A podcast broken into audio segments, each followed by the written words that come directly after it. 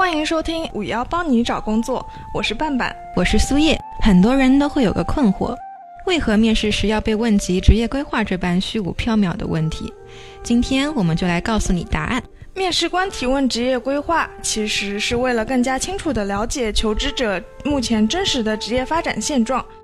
他们的担忧在于，或许你只是想找个工作过渡，又或许你只是想找个平台练手。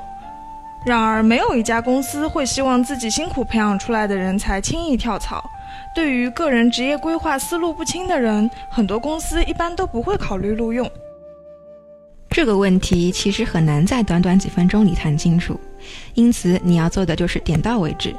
围绕目标岗位的核心需求和公司的发展期望，阐述你的职业发展目标，通过这种方式增加面试官对你的信任和认同。